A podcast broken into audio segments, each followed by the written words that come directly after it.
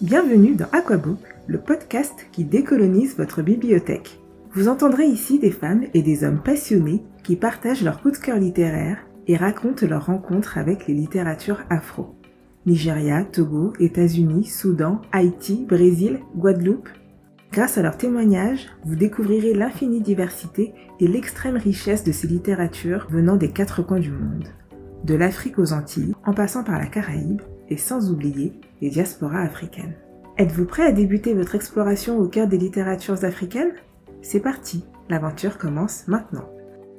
On se retrouve donc pour la suite et fin de ma discussion avec Pamela. Je sais que vous attendiez cet épisode avec impatience. Au programme, réflexion autour de l'afrofuturisme et la science-fiction dans les littératures afrodescendantes anglophones et surtout échange sur les cosmogonies africaines et la spiritualité à partir du roman de Laurent Safou, Nos jours brûlés. Un roman tombé entre les mains de Pamela au bon moment, un témoignage qui rappelle que la littérature est avant tout une histoire de rencontre et de connexion entre le livre et le lecteur. Bonne écoute Ok, bon, on enchaîne alors. ce qui est vraiment frustrant, et là, franchement, euh, on en revient à cette question de littérature anglophone, c'est qu'il y a tellement, tellement qui se fait dans, dans le monde de, la science-fiction jeune adulte anglophone, et en, Grande-Bretagne, euh, en Afrique, aux États-Unis, Canada, etc. Il y a énormément. Au début, tu dis, ouais, il y en a deux, trois, et puis tu creuses, tu creuses, et en fait, après, au bout d'un moment, tu dis, bon, en fait, euh, on n'en on a jamais fini, quoi. Donc, il y a énormément qui se fait, et il n'y a pas assez qui est traduit. Mais oui, c'est ça, c'est ce que j'allais dire, c'est que au niveau traduction, il n'y a pas de, il y a un manque quoi ça, encore une fois, c'est, je veux dire, euh, est-ce qu'on est vraiment étonné, tu vois? C'est, je pense, Alors déjà, je pense que c'est un genre particulier. Et puis, encore une fois, je pense que les gens, ils se disent pas nécessairement que ça existerait euh, de la part de personnes afrodescendantes. Ouais, je pense que c'est plus ça, c'est plus ta deuxième, euh, ta deuxième hypothèse, parce que ce genre-là, c'est un genre qui est très apprécié. Il y a des grosses communautés, voilà, je les vois échanger sur les réseaux et tout, qui sont là et qui poussent. Par contre, je pense en effet que pour les éditeurs français des maisons d'édition qu'on ne nommera pas ici, ils sont totalement euh, ignorants, ils s'y intéressent probablement même pas d'ailleurs, euh, au fait qu'il y a une, population, une cible ici qui est en attente en fait de ces histoires qui peuvent être aussi écrites par euh, des auteurs et autrices racisés. Absolument, il y a ça, et puis il y a toujours ce, gros problème de racisme structurel français à savoir, euh, oui, mais euh, soi-disant, on est euh, universaliste, donc en gros, ce que les êtres humains produiraient, ça devrait parler à tout le monde. Et puis en fait, non, c'est quand tu es racisé, il y a toujours ce truc, ah, mais ça va pas parler à tout le monde, alors que quand tu es blanc, aucun problème. Une personne qui est en Polynésie va absolument se reconnaître dans ce que tu es en train de raconter. Tu vois. Donc ouais, non, il y a, y, a, y a, la part de racisme structurel et d'hégémonie culturelle blanche là-dedans, clairement, elle, joue un rôle. Mais en tout cas, petit à petit, grâce euh, à l'action de, de, personnes d'univers différents qui agissent pour quand même pousser les choses, les choses avancent. Et euh, c'est l'objet, comme tu le disais, de, de notre entretien aujourd'hui, puisque toi, tu as choisi de parler des euh, cosmogonies africaine à travers, à partir en tout cas, euh, du nouveau roman de Laurent Safo, donc Nos jours brûlés. Alors, pourquoi ce choix de thème et pourquoi ce livre? Yes. Alors justement, ce choix de thème, c'est parce que là, je suis à fond, à fond, à fond littérature euh, afro-futuriste, fantaisiste. La raison de, de quoi euh, je suis autant à fond dans ce genre-là en ce moment, c'est parce que euh, je dois énormément lire en fait pour ma, ma recherche. Et puis du coup, c'est de la, c'est de la non-fiction, c'est des trucs qui sont très, voilà, dans le réel et tout. Et en fait, lire de la quelque chose qui sort complètement en fait du monde que je connais ça me permet vraiment en fait de me changer les idées. Donc voilà, je, disais à mes, à mes directeurs, j'ai écrit un, article scientifique sur, euh, sur euh, une partie de ma, ma recherche et je l'ai écrit quand j'étais au Ghana et je lisais Harry Potter. Donc j'ai les sept livres, j'ai pris le coffret avec moi, Harry Potter tous les soirs. écrivant cet article. T'étais à fond dans, dans, le mental et toute la journée, et le soir, t'es à fond dans, dans, la fantaisie, quoi. Donc voilà, donc c'est, c'est, parce que c'est un genre euh, dans lequel euh, je suis en ce moment, et c'est justement parce que très très peu d'auteurs francophones noirs se sont saisis ou ont été mis en avant dans ce genre-là. Donc voilà, il y a des personnes qui écrivent, mais est-ce qu'elles se font publier? Est-ce qu'elles publient? Donc, euh, donc voilà, c'était euh, pour cette double raison. D'une part, parce que je suis à fond dedans en ce moment, et parce qu'il euh, il y a très peu d'auteurs qui, qui sont dans ce genre-là. C'était l'occasion de, de, mettre en avant une parmi, parmi les personnes justement qui, qui la produisent. Ok, alors est-ce que tu peux résumer ce livre sans trop en dire pour celles et ceux comme moi qui ne l'ont pas encore lu toujours un peu euh, le, côté délicat de comment dire assez pour quand même montrer que tu l'as lu sans non plus. Surtout avec des histoires comme ça où en fait euh, il y a tellement d'aventures. Non, en gros, euh, ça, donc on est en, au milieu des années 2000, on est en 2049. On, est, on a avancé dans le temps selon notre calendrier et l'histoire commence en fait dans, dans en Afrique subsaharienne, dans une région qui pourrait euh, être le, Cameroun euh, actuel. Et en fait, c'est l'histoire euh, d'Elikia. C'est l'héroïne de, l'histoire. On va la suivre à travers ses péripéties. Mais en fait, elle évolue dans un contexte particulier qui est celui en fait de bah, il y a plus de jours. C'est la grande nuit. Donc il faut juste s'imaginer déjà commencer par s'imaginer un monde où tu dis bah, en fait le soleil va plus se lever. C'est la nuit tout le temps. Alors, il y a des variations hein, dans, ce monde que euh, Laurent Safou a dépeint. Euh, selon le moment de la journée, euh, il y a des moments où euh, voilà, il y a ce qu'on pourrait imaginer comme un peu des aurores, etc. et tout. Donc, des moments qui sont un peu plus clairs que d'autres, mais ça reste en fait la, la, nuit. Et la raison de cette grande nuit, en fait, c'est que justement, il y a eu des, des bouleversements au niveau des, des, divinités fondatrices en fait du monde, donc des rapports de pouvoir entre ces, divinités, ces dieux, déesses, qui font que voilà, il y a, il y a eu un problème. un gros bug. non, plutôt un qui a pris le dessus sur les autres et qui fait que voilà, il y a cette grande nuit. Et donc, euh, Elika est en fait poussée par sa mère, Diba, à euh, essayer en fait de, changer, en tout cas d'intervenir euh, dans cette situation-là. donc en fait, Elika, ce qui est intéressant, c'est que c'est l'héroïne de l'histoire, mais en fait, au début, elle n'est pas très partante et très chaude pour se faire embarquer dans, cette affaire. C'est surtout sa mère, en fait, qui, euh, par loyauté à sa mère, et euh, qu'elle se retrouve justement euh, toutes les deux à, faire ce voyage parce que le, grand-père d'Elikia, en fait, a laissé des informations qui laissent indiquer, en fait, que euh, une partie du problème serait liée à une cité mystérieuse. Se rendre dans cette cité pourrait euh, être une des clés éventuellement pour retrouver un, futur, surtout que justement la mère d'Elikia, donc Elikia, elle est, elle est née dans ce contexte, donc elle n'arrive pas nécessairement à s'imaginer à être en manque de quelque chose qu'elle n'a pas connu.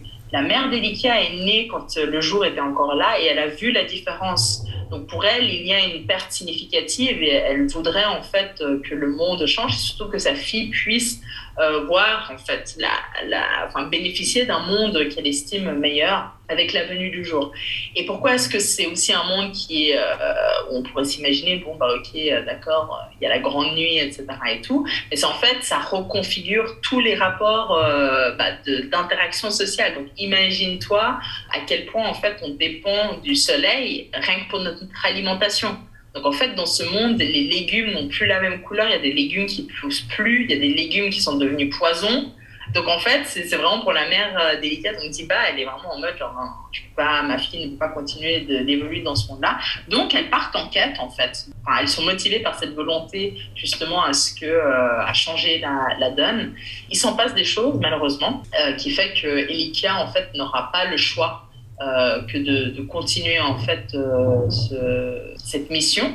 Euh, sa mère ne pourra plus être à ses côtés et petit à petit en fait elle va comprendre qui elle est quel est son rôle et pourquoi en fait finalement c'est une des personnes importantes dans cette mission là Ok, donc sacrée aventure et j'ai l'impression que c'est aussi un peu un roman initiatique pour, pour Elika. Enfin, une aventure initiatique pour Elika, pardon.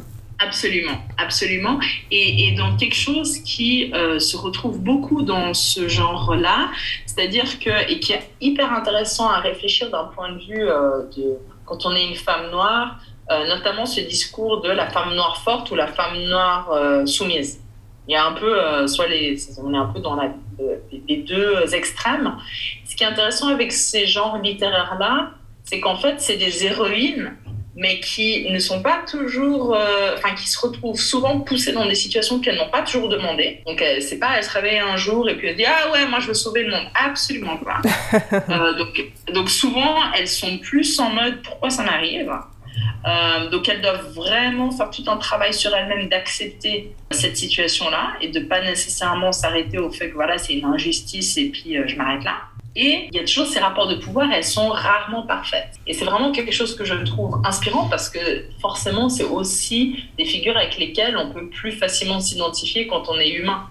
on n'a peut-être pas ou pas l'impression qu'on a euh, des super pouvoirs, mais le fait de voir euh, voilà, ce genre de, de personnages qui, ok, sont dotés de certains dons, euh, ce qui est le cas aussi d'Elika, elle va le découvrir. Ben voilà, c'est déjà il y a toute une maîtrise. Déjà il faut il faut le il faut le savoir. Donc souvent elles, tombent sur l'information. C'est pas une information qui leur est transmise à leur naissance. Elles arrivent à la conclusion parce qu'il y a un phénomène qui, qui arrive et qui font que ok elles comprennent qui elles sont.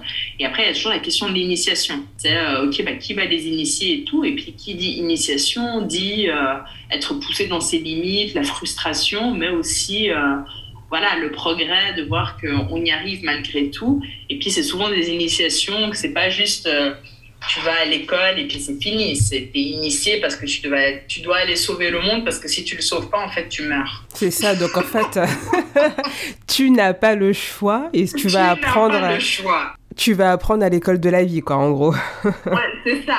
C'est alors il y a les deux. Il y a, il y a vraiment, euh, voilà, elle est formée dans un, elle a, il y a une période de formation mais après, euh, pendant la période de formation, il y a des, ouais, il y a, il y a l'épreuve. Euh, ok, maintenant, euh, c'est tu vas dans la forêt et tu survis. Un peu comme dans Harry Potter, le, le tournoi des quatre, des quatre sorciers là, ou je sais plus trop quoi, où il y a le l'épreuve avec le dragon là. Ou limite, c'est une question de vie ou de mort, mais de toute façon, t'as pas le choix. Donc, allez, vas-y, monte sur ton dragon et puis euh, advienne que pourra, quoi. Mais ils l'ont choisi. Enfin, tu vois, Potter, à la différence des autres, lui, il a pas choisi, tu vois, parce qu'il est marqué et puis du coup, lui, il a, il a Voldemort après lui, tu vois. c'est ça, lui, Même si vous voulez vivre sa vie, il y a quelqu'un qui veut savoir. Les autres, c'est autre chose, tu vois. Bah, justement, les autres, déjà, ils grandissent dans des familles qui les initient, en tout cas qui sont OK à ce, à ce phénomène-là, etc. Ils vont à l'école. Alors, la team, enfin Harry Potter et co, ils se retrouvent dans des situations à cause de Potter, mais sinon, euh, voilà quoi. Il y a un peu cette notion de choix, et puis bah, ok, t'es différent, mais il y a des institutions qui existent pour toi, et puis t'y vas, et puis t'es simplement dans un monde parallèle, et puis voilà, tu vois. Là, ce qui est intéressant dans, beaucoup des histoires proposées par les personnes afrodescendantes, c'est toute la question de euh, est-ce qu'il existe des institutions? Qui va t'apprendre? Euh, T'arrives comme ça un peu sur le tard, comme je suis qui, etc. Donc c'est la crise. Enfin, Donc, euh, donc ouais, non. Et puis surtout, là, pour le coup, il n'y a, a, vraiment pas le choix. Donc c'est vraiment un, genre qui qui non seulement, alors justement, c'est, je le lis avec énormément de, passion et c'est vraiment pour le coup du, plaisir. Mais après, c'est vrai que par effet de réflexivité, euh, ça m'interroge énormément euh, à, voilà, à comment est-ce qu'on en fait sens aussi euh, dans nos vies de tous les jours, dans nos spiritualités, etc. Donc voilà, c'est ta fantaisie, mais pour moi, il y a un côté toujours très, très autoréflexif. Alors justement, tu viens de parler de, spiritualité, tu as choisi de parler de cosmogonie africaine. Qu'est-ce qui dans ce livre, toi, t'a interpellé ou intéressé euh, sur, euh, sur ces sujets? Est-ce que c'est des questions que toi, tu te poses par ailleurs et auxquelles tu as peut-être trouvé des réponses dans ce livre euh? Oui, alors c'est en effet des, des, questions que je me pose. Puis ce qui est intéressant, en fait, c'est que c'est des questions qui sont abordées justement dans le genre de la fantaisie, du réalisme magique, etc. Et en fait, pour moi, c'est très réel.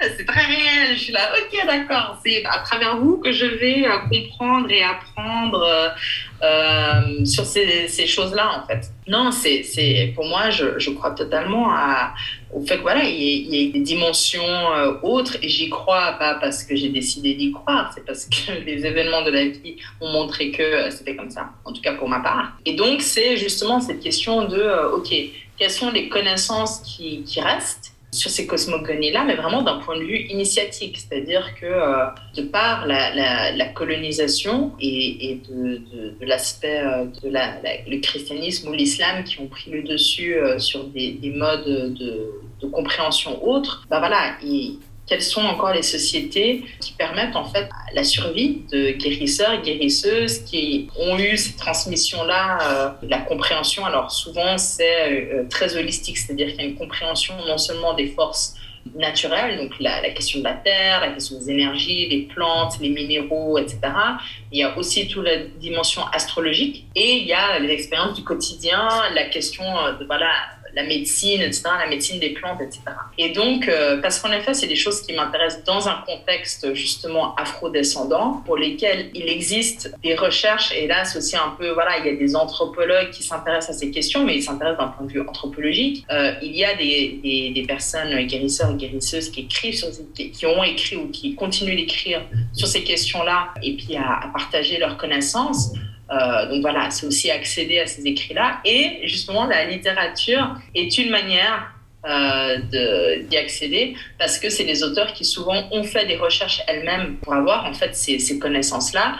Et ben voilà, l'inspiration est aussi liée justement à cette énergie de la création. Et puis du coup, je pense qu'elles sont aussi des canaux pour, euh, pour voilà, transmettre ces, euh, ces infos-là et tout. Donc en effet, euh, je, m'y intéresse et j'apprends bien sûr à chaque, chaque lecture. J'ai appris dans nos, nos, jours brûlés. Alors pas nécessairement, euh, c'est pas des livres où je vais me dire ah bah oui, maintenant euh, je vais croire au fait qu'il euh, y ait un dieu de la nuit qui s'appelle Judu, etc.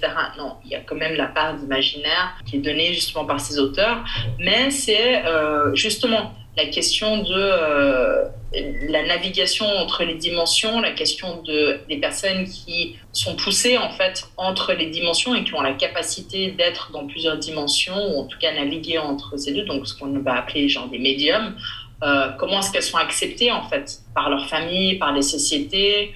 Dans certaines communautés qui peuvent être euh, religieuses, souvent elles vont plutôt être vues comme, comme dangereuses et éventuellement euh, discriminés à cause de ça.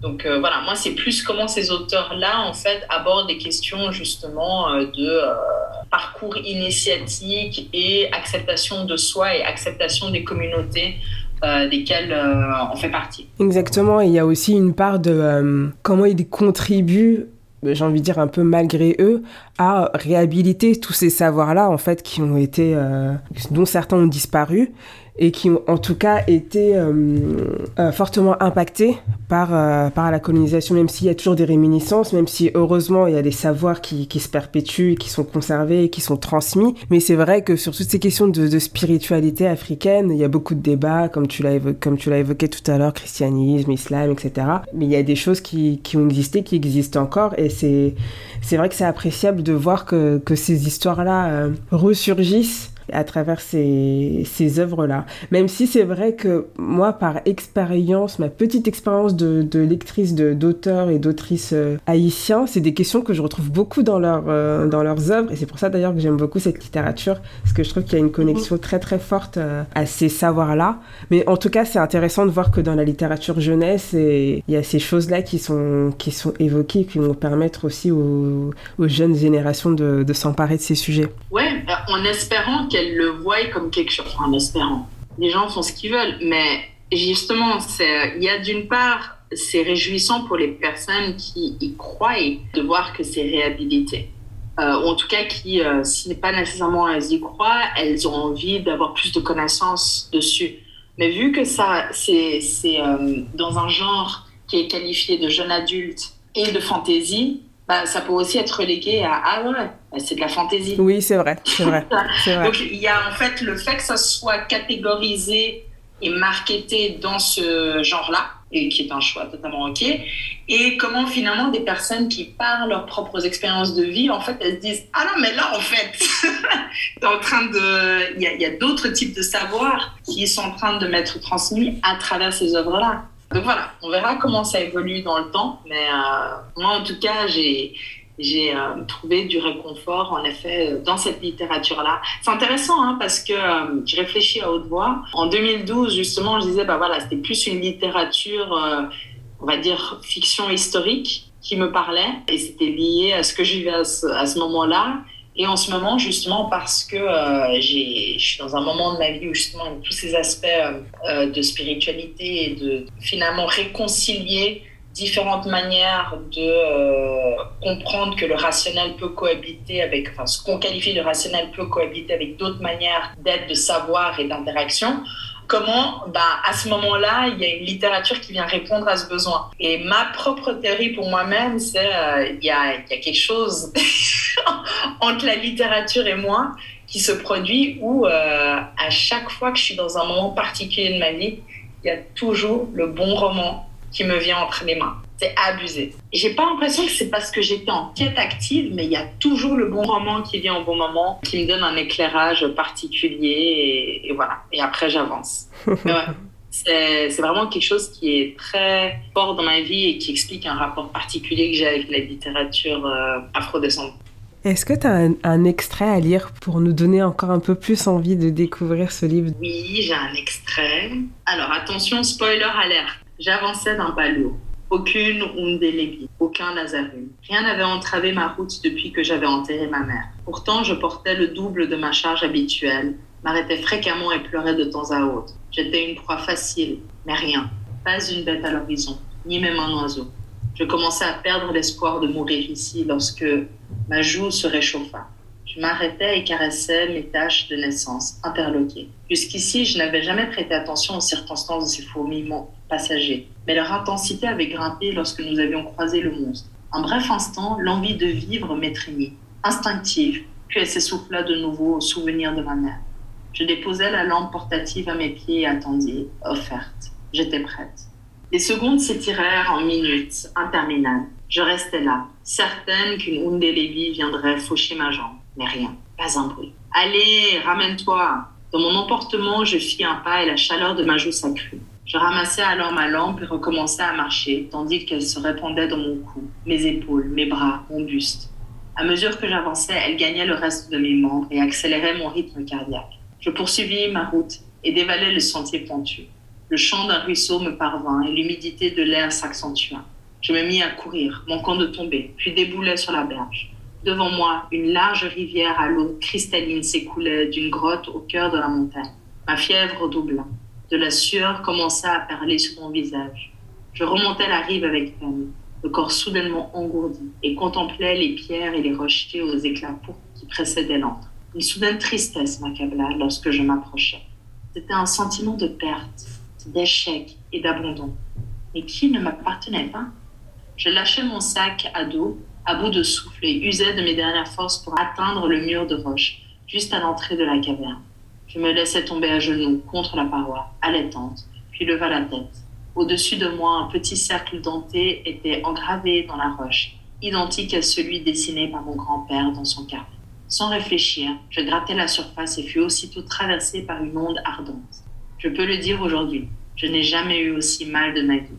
C'était comme avoir un brasier à l'intérieur de moi, qui aurait désespérément cherché à incendier ma peau pour s'en libérer.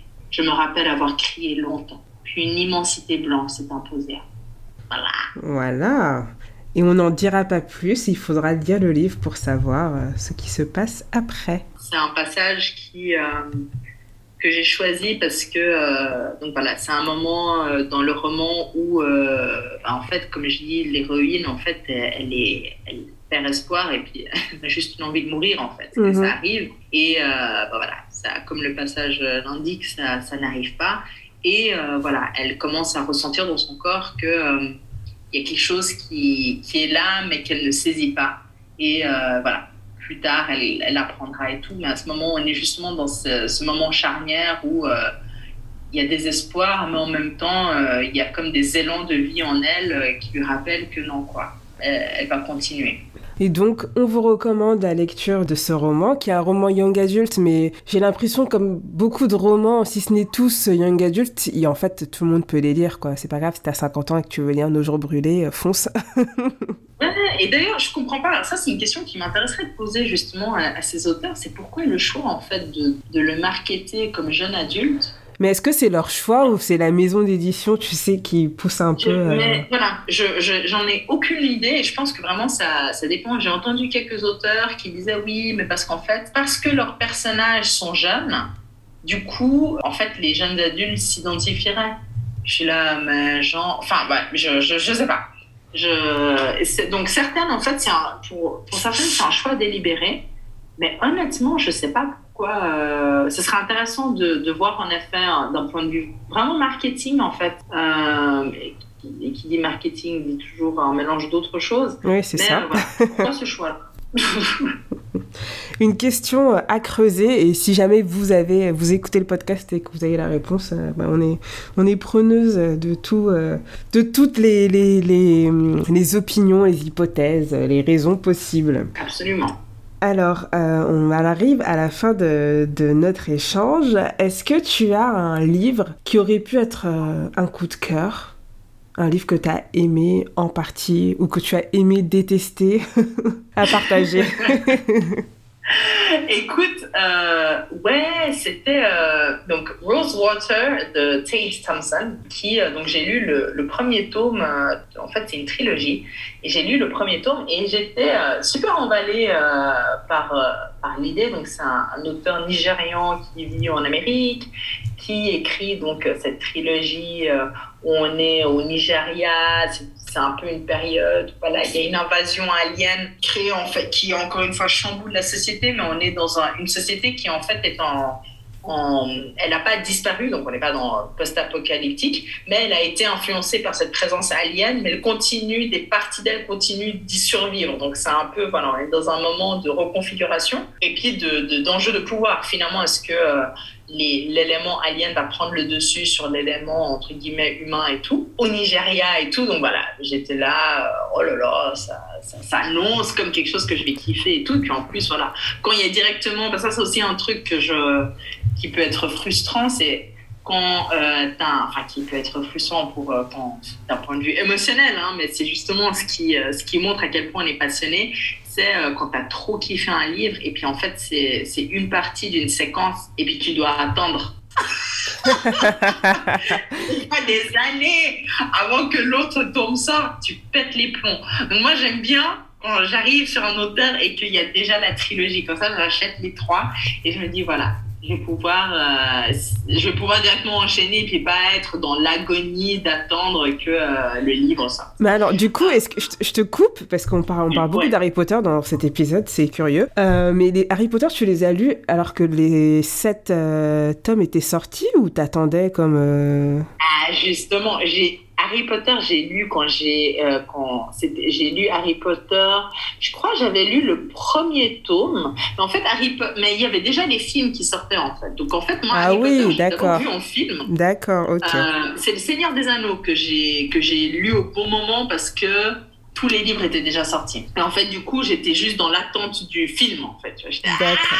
Ah, tandis que Harry Potter, j'ai lu les sept d'un coup euh, quand j'avais, euh, j'avais quel âge en 2000 C'était en 2018. Ah oui, d'accord, c'est récent. Ouais, ok, ouais, donc, donc je comprends mieux en fait ta frustration, quoi. J'aurais pas pu, mon cœur n'aurait pas tenu. Bah oui, mais c'est ce que je me dis parce que moi je les ai lus quand ils sont sortis. Enfin, je, je crois que quand j'ai commencé, les, les, deux, les deux premiers étaient sortis ou les trois premiers, je ne sais plus. Et euh, je me disais en t'entendant, mais euh, est-ce qu'elle a connu l'attente où en fait t'envoies tes parents faire la queue à la librairie pour être sûr d'avoir le truc et tout? Non, écoute, je, je suis trop, trop âgée maintenant pour envoyer mes parents faire la queue pour moi. Et puis en plus, ils, m'ont vraiment chier pour ce genre de. genre, genre. Euh, mais, je, mais non, c'est un autre. Bah, du coup, Nos jours brûlés, en fait, c'est une séquence donc c'est le premier tour d'une séquence, donc je suis là genre, hmm, Laurent Zafou. en plus, c'est tellement drôle parce qu'en fait, elle a publié justement euh, un post où, euh, où je crois même c'est une story où elle disait Ouais, euh, tu sais, les, les. Ben voilà, quand euh, t'as un public qui te suit et tout, ils sont là Ouais, on a trop. Ah oui, je l'ai vu, je l'ai vu, ouais. Là, genre, j'ai écrit sept livres, foutez-moi Je l'ai vu, ouais. Donc, tu vois, je suis là, genre, je veux pas mettre la pression, mais bon, Euh, j'ai eu ça avec The Gilded Ones, où je suis là, genre, non, mais ça... Alors, The Gilded Ones, c'est une- c'est le premier tome d'une séquence, mais il finit pas trop en désordre. Mais le livre où je suis là, vraiment, l'auteur, elle, est en train de me laisser en chien. C'est euh, Tommy Adeyemi, où j'ai lu euh, Children of Blood and Bones, donc le premier. J'ai adoré le premier tome. J'ai lu le deuxième tome. Et là, c'était un peu au début, je sais plus pourquoi, j'avais un peu de la peine à accrocher. J'ai laissé, j'ai repris, je suis arrivée à la fin du deuxième, j'étais là, pourquoi ça s'arrête comme ça? Pourquoi tu me fais ça? Et, et là, vraiment, tu sais, je suis ses posts Instagram, elle est là, elle publie des photos d'elle, elle est... je suis en mode, tu peux écrire et publier Est-ce que tu peux faire ton travail, s'il te plaît? Voilà, merci. Ouais, non, mais genre, euh, je suis, voilà. Donc, non, je, je, je vis ces, ces moments à- maintenant. Euh, donc, donc, voilà. Mais ouais, donc, le, le, livre Rosewater, c'est donc, voilà, tout était, tous les éléments étaient réunis pour que ce soit une expérience absolument euh, incroyable. Puis en fait, j'arrive au bout du livre et je suis là, genre, ouais, mais non. Et j'arrive pas à te dire pourquoi en fait. Euh, tous les éléments sont là, mais l'auteur n'a pas réussi à me faire crocher. Je suis arrivée jusqu'au bout, hein, mais je sais pas si, je sais pas ce que c'est. Le personnage est complexe, il est chiant, il a ses limites, il veut pas faire ce qu'il est censé faire, il se prend la tête avec tout le monde, c'est un sexiste. Et ouais, tous les éléments pourraient y être. Il y a vraiment l'intrigue, le machin, le. Et franchement, je suis arrivée à la fin et je suis là, genre, m'a pas. Je, je suis pas assez motivée pour euh, lire le tome 2 là. Ah, Donc, bon. euh, donc ouais. Ça arrive, c'est aussi... euh, Enfin, la littérature, c'est aussi des histoires de rencontres, quoi. Donc, c'était peut-être pas le, moment. Je sais pas. Et peut-être parce que parce que après c'est ça, c'est que dans le dans le genre il y a des gens, il y a en fait la science-fiction où c'est justement présence alien. Des auteurs comme Octavia Butler sont beaucoup dans ce ont, ont beaucoup été là-dedans. Neddy Okorafor elle est beaucoup là-dedans. Et après il y a des auteurs qui sont plutôt spiritualité. Ted Thompson, il n'est pas dans la question spiritualité, il est vraiment, ok, il y a une présence alien qui est là, etc. et tout. Et je, peut-être pour moi, en ce moment, ça pose des questions en effet de euh, comment une société réagit face à euh, quelque chose qu'elle voit comme potentiellement menaçant. Euh, tu vois, donc ça pose d'autres types de questions, mais peut-être que c'est parce que c'est plus éloigné des choses qui me touchent en ce moment. Je sais pas. Ouais, Ouais, peut-être. Et après, d'expérience, c'est totalement possible qu'il m'a pas touché maintenant, mais que euh, dans un temps euh, plus ou moins long, je vais me dire, allez, je reprends le deuxième tome et boum. je- Mais oui, c'est ça, parce que ce sera le moment qu'il y aura, euh, il y aura une connexion, quoi. Ouais. Mais c'est ça qui est Ouais. cool, c'est de pouvoir des livres. C'est ça, c'est vraiment. Et pour des personnes justement qui, qui, qui se posent la question, qui savent pas, qui se disent ah non, la lecture et tout, c'est vraiment une expérience en fait. C'est vraiment ce truc de genre, t'arrives sur un livre, il y a des livres parce que c'est le bon moment et tout, boum, ça te touche. Ce même livre, peut-être deux ans avant ou cinq ans après, n'aura pas eu le même effet. Donc c'est ça aussi qui est hyper. euh, c'est là qu'on voit que finalement l'expérience de la lecture est extrêmement liée en fait à qui nous sommes et à ce qu'on vit au moment où on lit le livre. Exactement, ouais, tout à fait. Si tu pouvais rencontrer un, un auteur et une autrice noire, qui choisirais-tu? Neddy Okorafor. Ouais, et je te demande même pas pourquoi, parce qu'au vu de tout ce que tu as partagé, c'est évident. Franchement, Neddy Okorafor. Je, je pense que euh, je sais pas si elle est cool. Je, je sais pas. Je je crois que je l'ai pas assez vue en interview, mais j'aurais énormément de questions à lui poser. Ouais. Déjà, quand est-ce qu'elle dort elle écrit, Non, elle, elle écrit tellement, elle est tellement prolifique. Mais ouais, qu'est-ce qui la drive Et, et j'ai vraiment l'impression que euh, ouais, c'est une personne connectée, mais qui le dirait pas nécessairement, tu vois. Et je me pose la question, mais est-ce que la littérature est pas un moyen en fait pour toi de mettre là dehors en fait des, des choses qui t'arrivent, mais où tu te dis, euh, on va me prendre pour une folle, tu vois. Je. tu lui poseras la question, tu lui poserais la question en fait, si- en tout cas si Voilà. tu avais le. Je, je- si, s'il vous plaît, je manifeste. Put it out there. si un jour j'ai l'occasion d'interviewer Lady Okorafor, je serais vraiment intéressée à. Ouais, c'est vraiment une auteure que, que j'admire pour son travail et pour sa, son, son imaginaire. Alors, dernière question.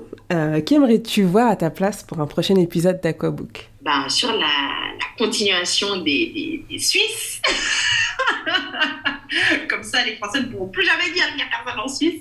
non, euh, l'assista Madame Clébo, qui est la fondatrice, euh, alors elle fait plein de choses, mais elle est entre autres la fondatrice euh, de Afropean Book Club.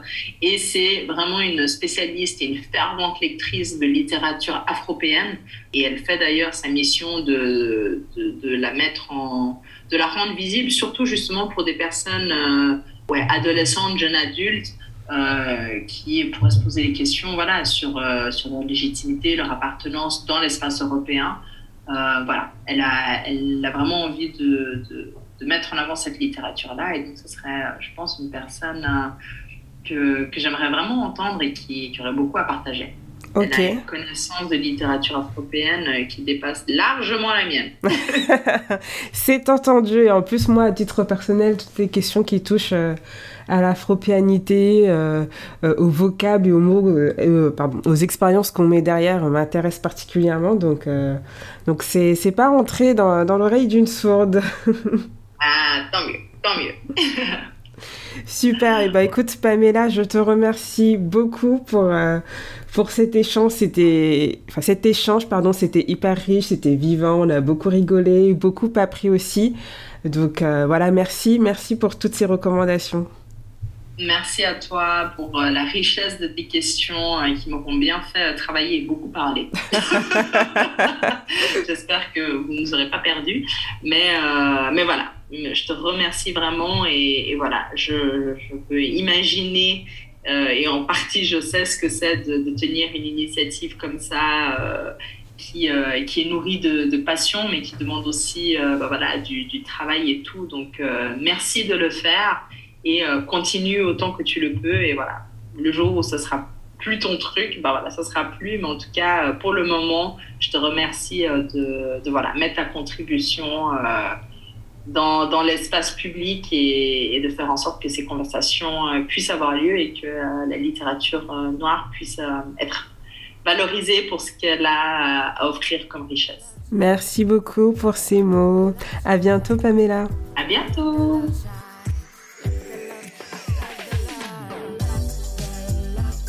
Merci à toutes et tous pour l'accueil réservé à cet épisode et un grand merci à Pamela pour cette discussion riche et passionnante sur le pouvoir des livres. Si cet épisode vous a plu, poursuivons la conversation sur le compte Instagram at Aquabook et pour soutenir le podcast, n'oubliez pas de partager, liker et laisser des petites étoiles sur Apple Podcast.